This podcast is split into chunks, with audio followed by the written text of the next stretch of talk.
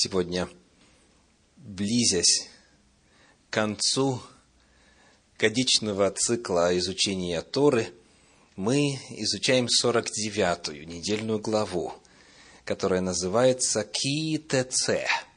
Ки-ТЦ. И начинается с 10 стиха 21 главы книги Деварим, книги Второзакония. Второзаконие 21.10 и заканчивается последним 19 стихом 25 главы этой книги.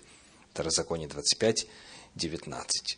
Для исследования сегодня я приглашаю вас прочесть в 23 главе книги Второзакония стихи с 1 по 3, 7 и 8. Второзаконие, 23 глава, стихи с 1 по 3, 7 и 8. У кого раздавлены ятра или отрезан детородный член, тот не может войти в общество Господне. Сын блудницы не может войти в общество Господне, и десятое поколение его не может войти в общество Господне. Аманитянин и имавитянин не может войти в общество Господне, и десятое поколение их не может войти в общество Господне вовеки. Не гнушайся идумиянином, ибо он брат твой. Не гнушайся египтянином, ибо ты был пришельцем в земле его. Дети, которые у них родятся, в третьем поколении могут войти в общество Господне. Интересный отрывок, правда? Итак, появляется вопрос, кто мог войти в общество Господне и почему вот такие были ограничения, как вот эти заповеди вписываются в целом в то, что Тора говорит о названных категориях людей, и как в целом в Танахе рассматривается этот вопрос. Ключевой термин здесь, конечно же, это общество Господне. Нам предстоит с вами выяснить, что это такое, что такое общество Господне. У тех, кому Тора нелюбима, термин «общество Господне» означает избранный народ, то есть Израиль. К Израилю нельзя было присоединяться вот этим, кто здесь назван. Довольно распространенное, конечно же, в христианстве в первую очередь, мнение о том, что Тора, она возвышает евреев и ко всем прочим относится как к недочеловекам. И потому вот этот стих очень часто цитируют, этот отрывочек часто используют для того, чтобы показать, что вот, дескать, смотрите, никто сторонний не мог туда проникнуть. Вот прямо названы категории людей, которые в число народа Божия войти не смогли бы. Итак, давайте проверим, верно ли такое истолкование фразы «общество Господне». То есть, что это Израиль, что это народ Божий, это народ Завета. Книга пророка Исаии, 56 глава, стихи с 3 по 5. Мы будем сейчас по очереди смотреть на главные категории людей. И первая категория – это евнухи. Да? То есть, у кого раздавлены ятра или отрезан детородный член. То есть, люди, лишенные возможности продолжения рода. Вот эта категория. Могли ли они принадлежать к народу Господню. Книга пророка Исаия, 56 глава, стихи с 3 по 5. «Да не говорит сын иноплеменника, присоединившийся к Господу, Господь совсем отделил меня от своего народа. И да не говорит Евнух, вот я сухое дерево.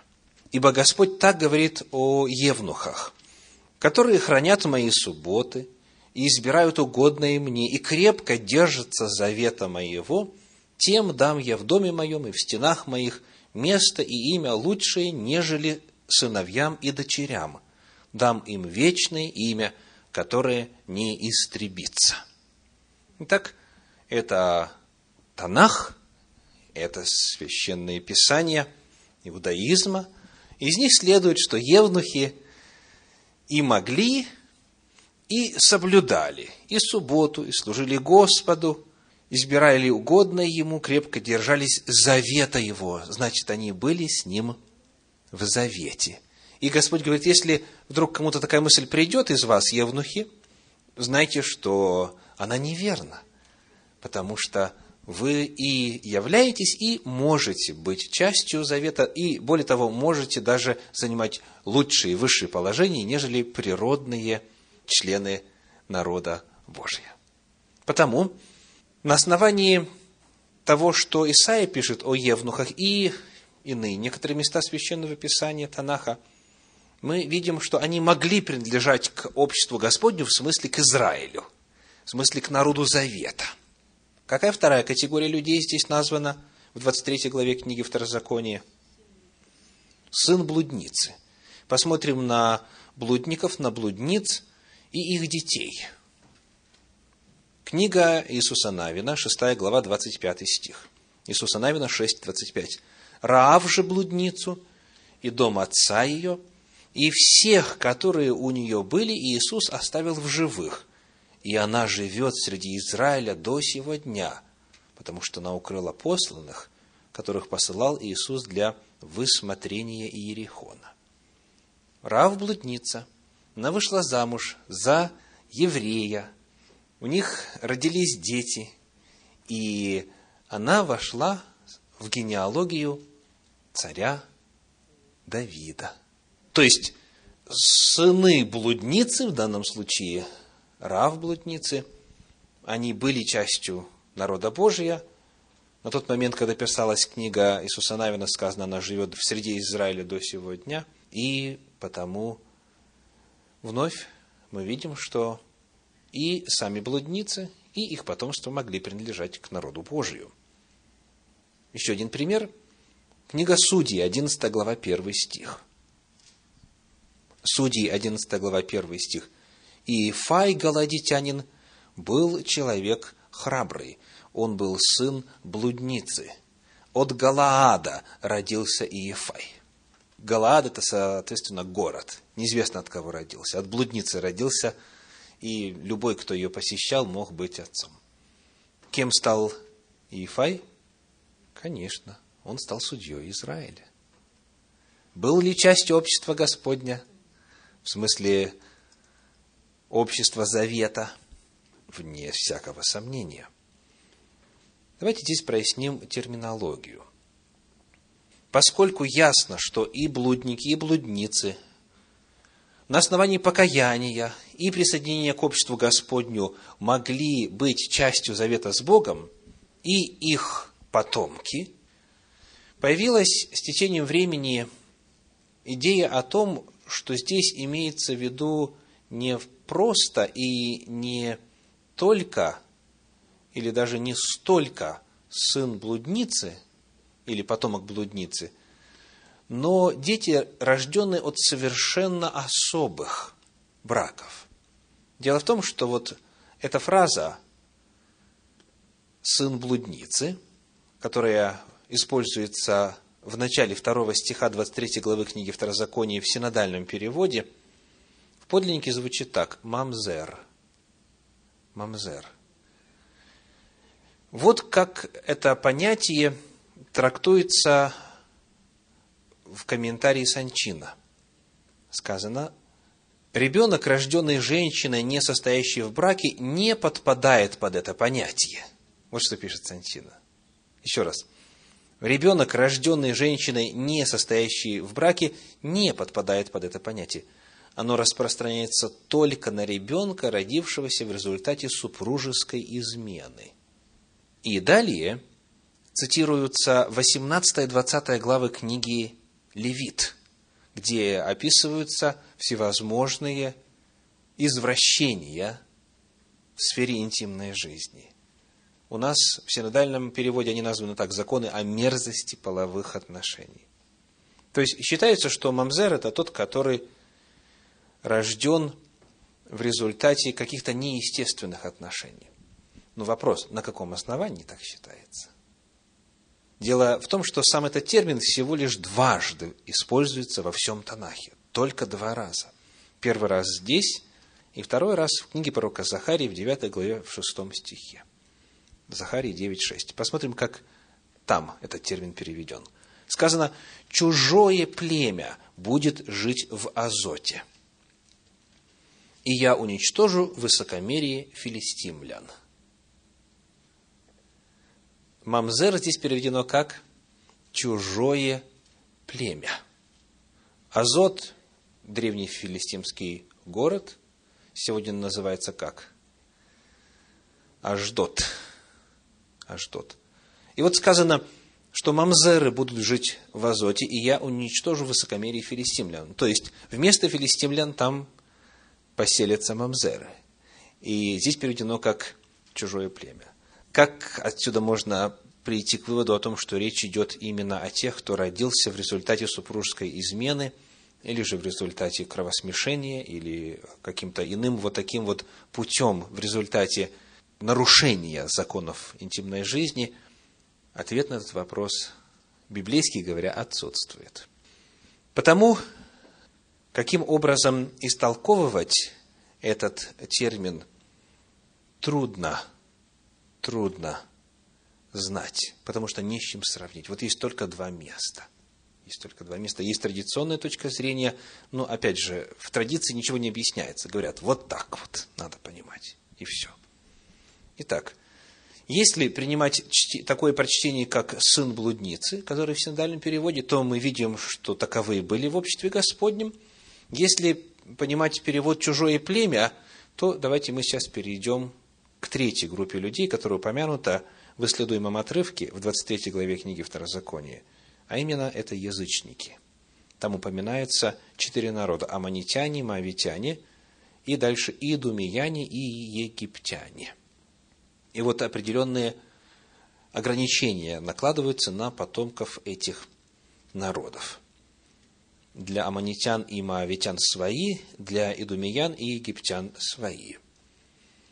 Давайте посмотрим – мы по-прежнему проверяем с вами точку зрения или мнение о том, что общество Господне означает общество Завета, Израиль, народ Божий, что якобы вот таковые не могли быть частью Израиля. Так? Что Тора говорит об отношении к язычникам? Могли ли они стать евреями? Книга Исход, книга Шмот, 12 глава, стихи 48 и 49. Исход, 12 глава, стихи 48 и 49. Если же поселится у тебя пришлец и захочет совершить Пасху Господню, то обрежь у него всех мужеского пола, и тогда пусть он приступит к совершению ее и будет как природный житель земли. А никакой необрезанный не должен есть ее. Один закон да будет и для природного жителя, и для пришельца, поселившегося между вами. Итак, любой язычник желающий совершать Пасху, желающий служить Господу, быть в завете с Ним, мог путем обрезания стать иудеем, стать евреем. Он будет как природный, натурализированный еврей. Так? В качестве примера книга Иисуса Навина, 14 глава, 6 стих. Иисуса Навина 14, 6. «Сыны Иудины пришли в Галгал к Иисусу». Так кто пришел? Сыны Иудины, то есть представители колена Иуды. И сказал ему Халев, сын Иефонин, кенезиянин, «Ты знаешь, что говорил Господь Моисею, человеку Божию, о мне и о тебе в Кадес Варне». Пример Халева интересен тем, что он, будучи по происхождению кенезиянином, то есть принадлежа к одному из хананских народов, кенезеям, он стал частью общества Господня и стал иудеянином. Он стал представителем колена Иуды. И более того, он был лидером, вождем в этом колене. Он был один, одним из двенадцати, которые были посланы смотреть обетованную землю в качестве соглядатаев. Потому вот перед нами пример язычника, который не только стал частью общества Израиля, но даже и стал называться именем колена Иуды и стал вождем в этом колене. Еще одно интересное место из пророков уже, 56 глава книги пророка Исаии, стихи 6 и далее, 6 и 7. Исаии 56 глава, стихи 6 и 7. И перед этим третий, первая половина третьего стиха.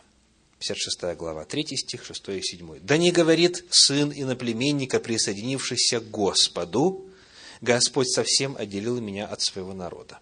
Из сыновей иноплеменников, присоединившихся к Господу, чтобы служить Ему и любить имя Господа, быть рабами Его, всех, хранящих субботу от осквернения ее и твердо держащихся завета моего, я приведу на святую гору мою и обрадую их в моем доме молитвы. Все сожжения и жертвы их будут благоприятны на жертвеннике моем, ибо дом мой назовется домом молитвы для всех народов.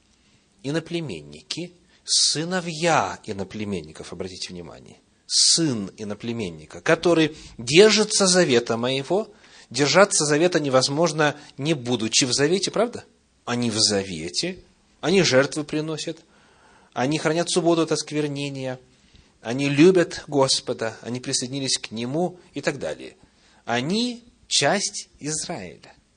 И еще один пример. Иезекииля, 47 глава, Иезекииль пророк, 47 глава, стихи с 21 по 23. «И разделите себе землю сию на уделы по коленам Израилевым». 47 глава, с 21 по 23. «И разделите ее по жребию в наследие себе и иноземцам, живущим у вас, которые родили у вас детей». Вот это очень важный момент. «Которые родили у вас детей». Потому что именно о потомках говорит 23 глава книги Второзакония. Так вот, каково положение в отношении их?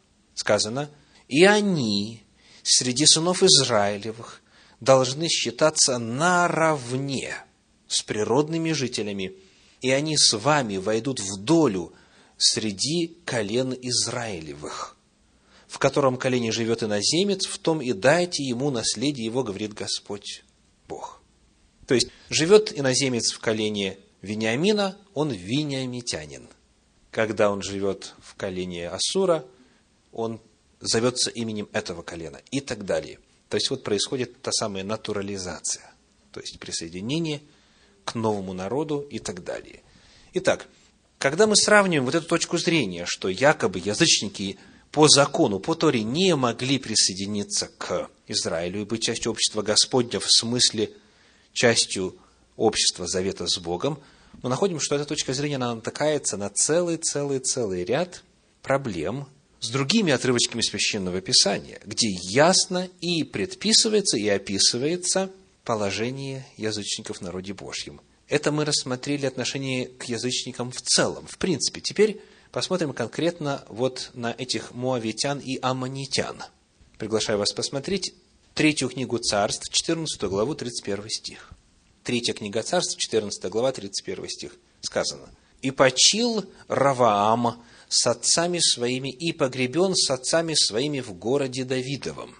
Имя матери его Наама Аммонитянка. И воцарился Авия, сын его, вместо него». Ну, давайте вспоминать, кто такой Ровоам? Это сын Соломона – его мать, сказано, была аммонитянка. Он был царем. Был ли он частью общества Господня, в смысле израильского народа? Вне всякого сомнения, он был царем. Ну, тут можно было бы сказать, что, допустим, да, это просто был грех Соломона, он взял вот и не разобрался, и так далее, и так далее. Но посмотрим теперь на то, как Бог смотрит на Мавитян – 16 глава книги пророка Исаии, стихи с 3 по 5. Исаия, 16 глава, стихи с 3 по 5. Вот Божьи слова. 16 глава, с 3 по 5. «Составь совет, постанови решение, осени нас среди полудня, как ночью, тенью Твоей, укрой изгнанных, не выдавай скитающихся» пусть поживут у тебя мои изгнанные мавитяне. Будь им покровом от грабителя, ибо притеснителя не станет, грабеж прекратится, попирающие исчезнут из земли. И утвердится престол милостью, и воссядет на нем в истине в шатре Давидовом судья, ищущий правды и стремящийся к правосудию. Это Божьи слова – если вы почитаете дальше, и перед этим, и дальше этих стихов, вы увидите, что это Бог говорит. Бог обращается к Израилю и говорит, пусть поживут у тебя мои изгнанные моавитяне. То есть, с Маавом будут беды. туда придет завоевание, разрушение, насилие и так далее. И Бог говорит Израилю, укрывай, защищай, пусть у тебя живут, среди тебя живут мои моавитяне. Не выдавая скитающихся, укрой изгнанных и так далее. То есть, они могли жить в Израиле. Они могли быть частью общества Господня с точки зрения Божьей. Итак, первое истолкование, которое можно часто встретить, о том, что термин «общество Господне» здесь означает Израиль, народ Божий, это мнение коренным образом не может быть правдой. Оно противоречит по целому ряду параметров священному писанию. Потому мудрецы стали искать другое объяснение. Как же тогда это понять? Тора говорит, будет как природный житель земли, и тут же говорит, ни за что, вплоть до десятого поколения. Это же не может быть правдой и одно, и другое. Потому вот к какому традиционному истолкованию пришли комментаторы Торы. Цитирую вновь по этим трем категориям людей, по евнухам, по рожденным от запретных связей и по представителям вот этих народов, теперь уже из еврейских комментариев. Комментарий Сачина говорит по поводу Евнуха. Закон предполагает, что человек, о котором говорится в этом стихе, обладает равными со всеми сынами Израиля правами. Представляете? Обладает равными со всеми сынами Израиля правами – кроме одного. И вот оно истолкование. Ему запрещено жениться на еврейской женщине. Ему запрещено жениться на еврейской женщине. То есть, вот эта фраза «не войдет в общество Господне» истолковывается как запрет на брак с израильтянкой.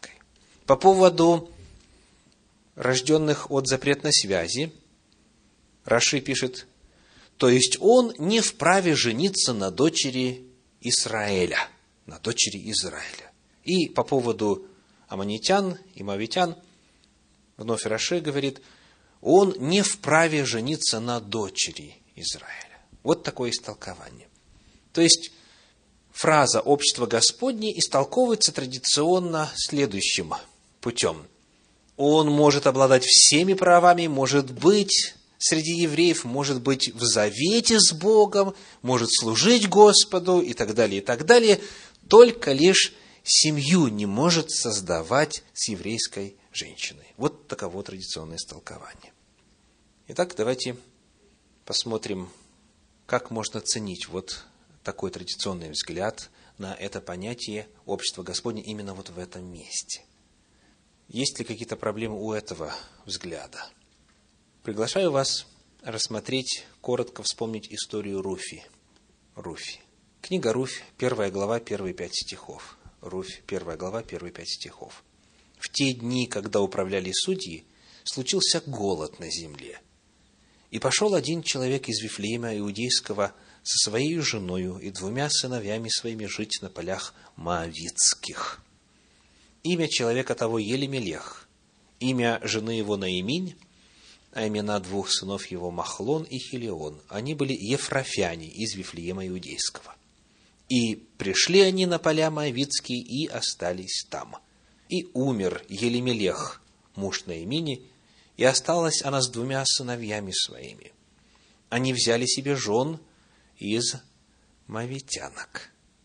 Имя одной Орфа, а имя другой Руфь, и жили там около десяти лет. Но потом и оба сына ее, Махлон и Хилион, умерли, и осталась та женщина после обоих своих сыновей и после мужа своего. Вот какова предыстория. То есть, евреи переселяются по причине голода к мавитянам и женятся на моавитянках, то есть заключается союз, семейный союз с представителями этого народа. Дальше, второй момент, который нам важен в понимании этой истории, это обращение Руфи. В первой главе стихи 16 и 17, книга Руфь, 1 глава, стихи 16 и 17. «Но Руфь сказала, не принуждай меня оставить тебя и возвратиться от тебя. но куда ты пойдешь, туда и я пойду. И где ты жить будешь, там и я буду жить. Народ твой будет моим народом, и твой Бог моим Богом. И где ты умрешь, там я умру, и погребена буду. Пусть то и то сделает мне Господь, и еще больше сделает смерть, одна разлучит меня с тобою. Итак, вот выбор Руфи. Она говорит, я хочу быть одно с твоим народом и с твоим Богом. Так, дальше, во второй главе, стихи с 10 по 12, вновь описывается вот это обращение Руфи, вторая глава с 10 по 12. «Она пала на лицо свое и поклонилась до земли, и сказала ему, «Чем снискала я в глазах твоих милость, что ты принимаешь меня, хотя я и чужеземка?» Ваос отвечал и сказал ей, «Мне сказано все, что сделала ты для свекрови своей по смерти мужа твоего, что ты оставила твоего отца и твою мать и твою родину и пришла к народу, которого ты не знала вчера и третьего дня. Да воздаст Господь за это дело твое, и да будет тебе полная награда от Господа Бога Израилева, к которому ты пришла, чтобы успокоиться под его крылами». То есть Ваос истолковывает ее мотивы как «ты пришла Господу Богу Израилеву, чтобы успокоиться под его крылами». То есть он понимает, что ее мотивы духовного характера. Она пришла, потому что избрала веру в Бога.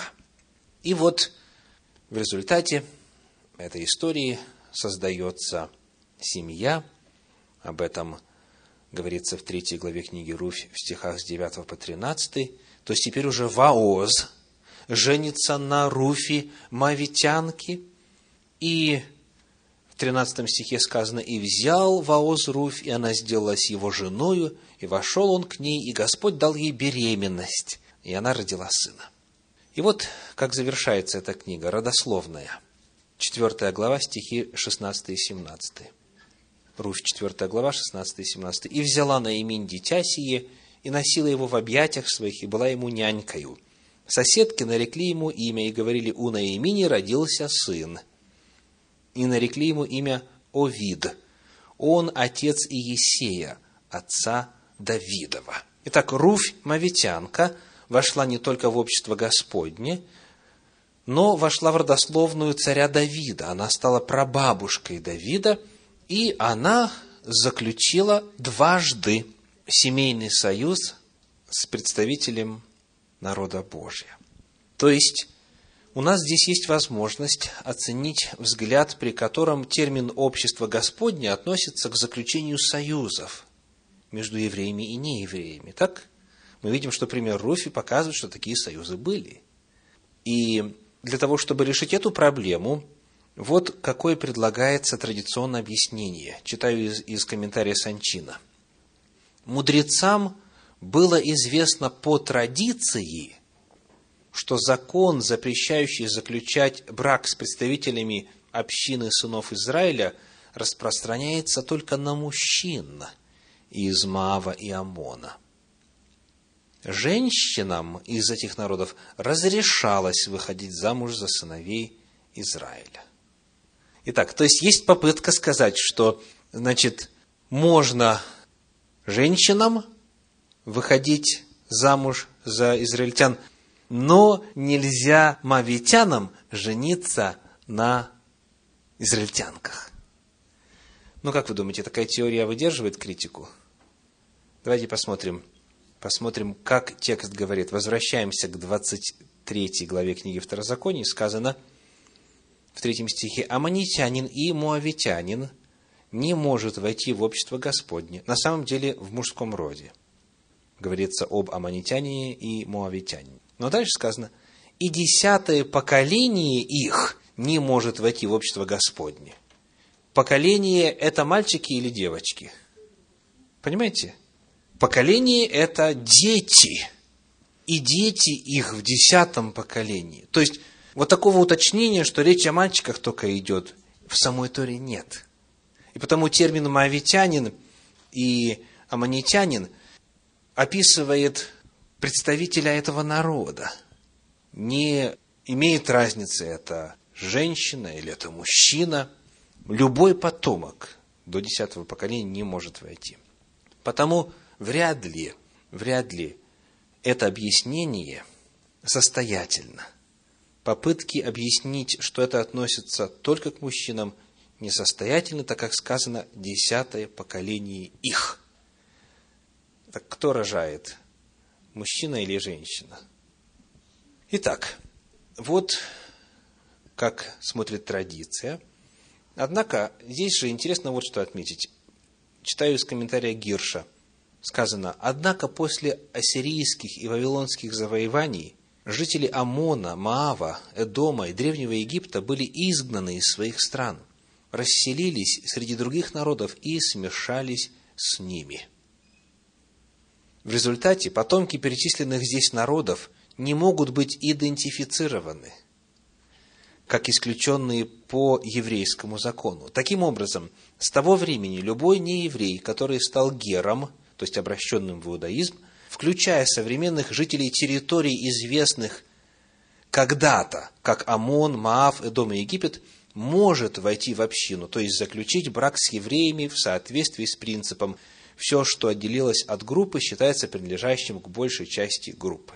То есть, считается в иудаизме, что на сегодняшний день этот закон он не актуален, именно потому что все за историю перемешалось. Потому, в принципе, можно не беспокоиться на эту тему.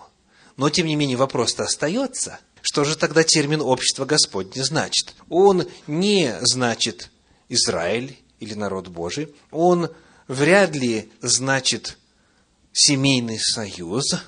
Но, я думаю, есть еще одно возможное истолкование. Я изложу вам свой взгляд, и вы можете принять решение для себя. В книге Неемии, в 13 главе, в первых девяти стихах есть вот такая интересная история. Неемии, 13 глава, первые девять стихов. «В тот день читано было из книги Моисеевой вслух народа, и найдено написанное в ней.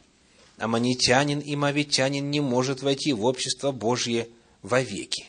И вот теперь реакция народа с третьего стиха. «Услышав этот закон, они отделили все иноплеменное от Израиля. А прежде того, священник Елиашив, представленный комнатам при доме Бога нашего, близкий родственник Товии, отделал для него большую комнату, в которую прежде клали хлебное приношение, ладан и сосуды, и десятины хлеба, вина и масла, положенные законом для левитов, певцов и привратников, и приношения для священников.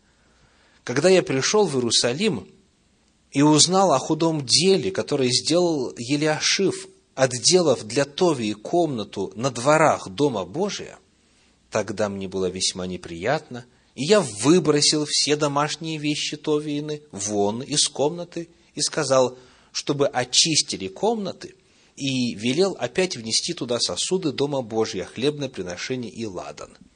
Итак, читали из закона, что аманитянин и мавитянин не может войти в общество Господне вовеки, и в результате произошла история с Товией. Почему взяли и выкинули Товию, его вещи все, его принадлежности из комнаты в доме Господнем? Почему? В четвертой главе книги Неемии в третьем стихе сказано «Атовия аммонитянин». Бывший подле него сказал «Пусть их строят, пойдет лисица и разрушит их каменную стену». Итак, Товия аммонитянин. Он принадлежит к потомкам тех народов, которые упомянуты в 23 главе книги Второзакония. Но скажите, откуда его выдворяют? Из Израиля ли? Нет, из храма, из священных границ из Дома Божия. Вот этот пример, показывая реакцию народа Божия после Вавилонского плена на вот эти слова о том, что аммонитянин и мавитянин не может войти в обществе Господне, свидетельствует, что понимали они его как запрет быть на территории храма, как запрет участвовать в храмовом служении, как запрет быть частью людей, обслуживавших храм, имевших отношение к храму. То есть термин общество Господне будет означать священнослужителей разного рода. И у меня есть еще косвенное свидетельство в поддержку вот такой интерпретации.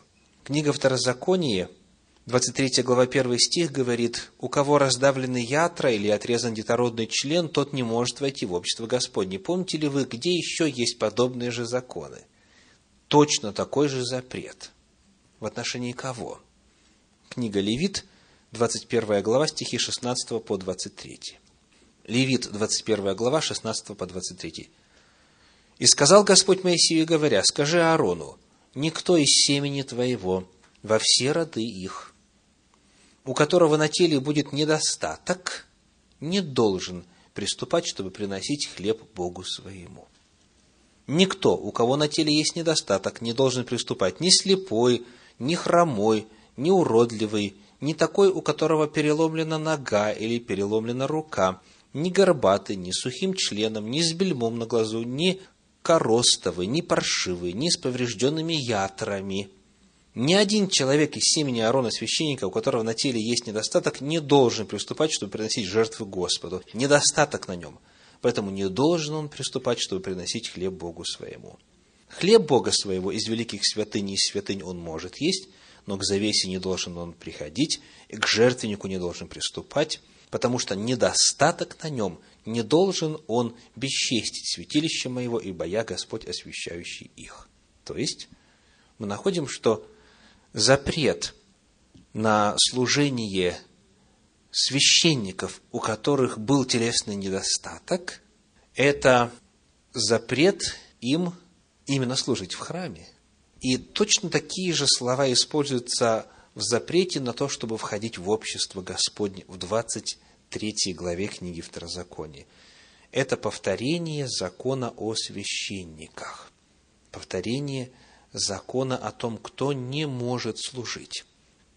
И потому, если у него были какие-то вот повреждения на теле, либо теперь Тора добавляет нам, если он был из моавитян или из аммонитян и так далее, он не мог служить. То есть это не вопрос спасения, не вопрос принадлежности к народу Божию, не вопрос служения, не вопрос получения благословений и так далее. Это вопрос выполнения конкретной роли в обществе Господнем.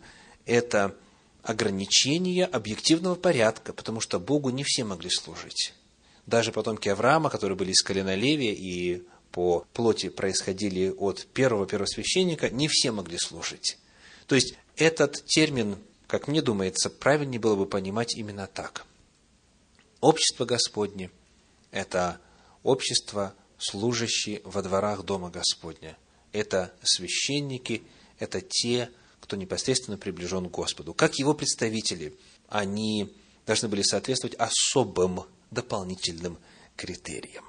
Благая весть сегодня заключается в том, что если язычник обращается к Господу, он становится частью народа Божьего. Он может жениться на еврейке. Еврейка может выйти замуж за бывшего язычника, даже кенезиянина и так далее. Речь идет о том, что когда уже встает вопрос о служении Богу, то есть в качестве Божьего представителя, вот там уже начинаются особые критерии – и не все рожденные по плоти от Авраама могут там служить. То есть, эта разница понятна, она объективна, у нее есть свои причины, но все, что касается взаимоотношений с Богом, все, что касается благословений, от жизни с Богом, принадлежности к народу Божию и так далее, нет абсолютно никаких ограничений. И та же самая истина у нас явлена и в апостольских писаниях послании к Галатам, в третьей главе, это описано так. Галатам, третья глава, с 26 стиха по 29. Галатам, третья глава, стихи с 26 по 29. «Ибо все вы сыны Божии по вере во Христа Иисуса. Все вы во Христа крестившиеся, во Христа облеклись. Нет уже иудея, ни язычника, нет раба, ни свободного, нет мужеского пола, ни женского, ибо все вы одно во Христе Иисусе. Если же вы Христовы, то вы семя Авраамова и по обетованию наследники. Аминь.